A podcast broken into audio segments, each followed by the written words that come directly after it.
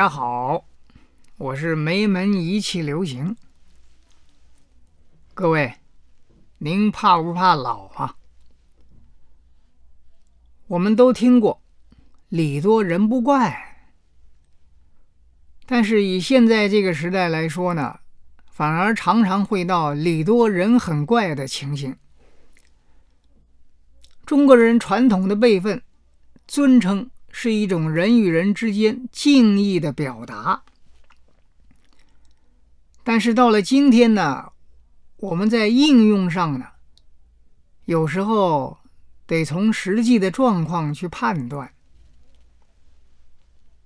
比方说，这个人的年纪没多大，就千万不能够随便把他给喊老了，因为把人家给喊老了以后呢，这个人心里难免会觉得不舒服，甚至于感觉到很悲哀、很颓丧。我常常跟学生讲啊，我们从小在家里都学会去看脸色，出门呢要看气色、看天色，和人说话的时候呢也是一样，要多观察人家的脸色才行。这是一种对人的体贴。我们可以反求诸己，想一想自己是不是也很怕老呢？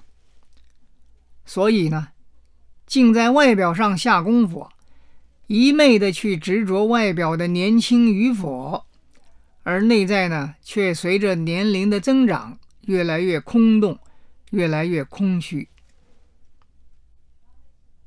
如果是这样，我们就会很怕别人给说老了，因为这样内在的实际已经老了，就很怕被别人识破。其实怕老的人呢，可以做到万全的准备，在身体以及心境上好好的锻炼、充实，让自己从内在外在发展出一股青春的气息。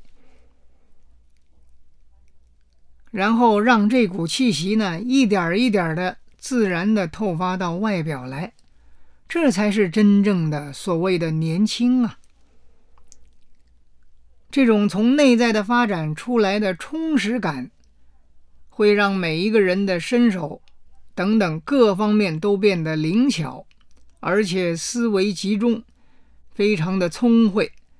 渐渐的，别人会觉得你的年纪越大，反而越可爱了。越觉得可爱呢，就越值得爱。